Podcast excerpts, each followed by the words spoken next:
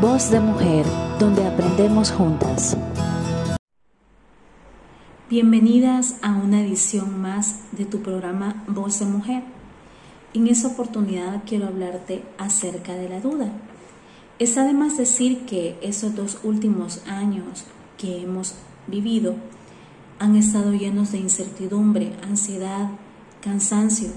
Para muchas quizás ha sido un tiempo de soledad, para otras quizás un tiempo de sequía financiera, de enfrentar situaciones a las que no estábamos acostumbradas o simplemente un tiempo de duda.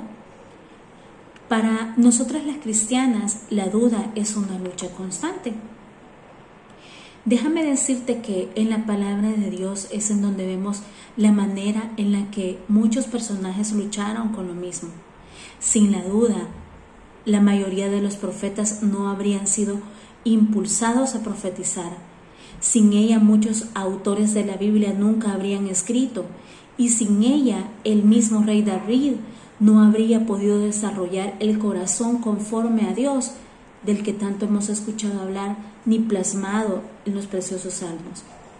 La duda no es más que la falta de fe ante lo que nuestros ojos sí pueden ver. Muchas veces la vida se nos pasa tan rápido ante nuestros ojos que perdemos de vista los pequeños detalles. Pero si prestamos atención aún a esos pequeños detalles, podremos observar que todo está interrelacionado de manera perfecta.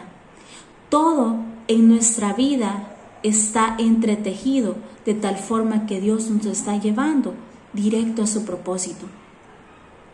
La verdad, querida amiga, es que Dios desea utilizar nuestra historia para su propósito.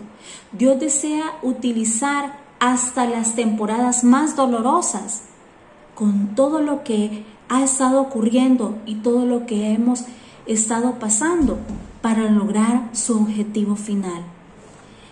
Quiero leerte en esa oportunidad un pasaje de la Biblia que dice en Salmos 42, 11, y dice, ¿por qué te abates, oh alma mía, y por qué te turbas dentro de mí? Espera en Dios, porque aún he de alabarle, salvación mía y Dios mío. En esta oportunidad te animo a que te aferres a la palabra de Dios, a que tengas su tiempo de búsqueda con Dios y verás como poco a poco el gigante de la duda va a ir desapareciendo y lo vas a ir venciendo porque Dios está a nuestro lado tal y como lo dice este precioso pasaje. ¿Por qué te abates, oh alma mía? Espera en Dios porque aún he de alabarle. Salvación mía y Dios mío. Dios está a tu lado y con la ayuda de Él saldremos adelante. Que Dios te bendiga, querida amiga.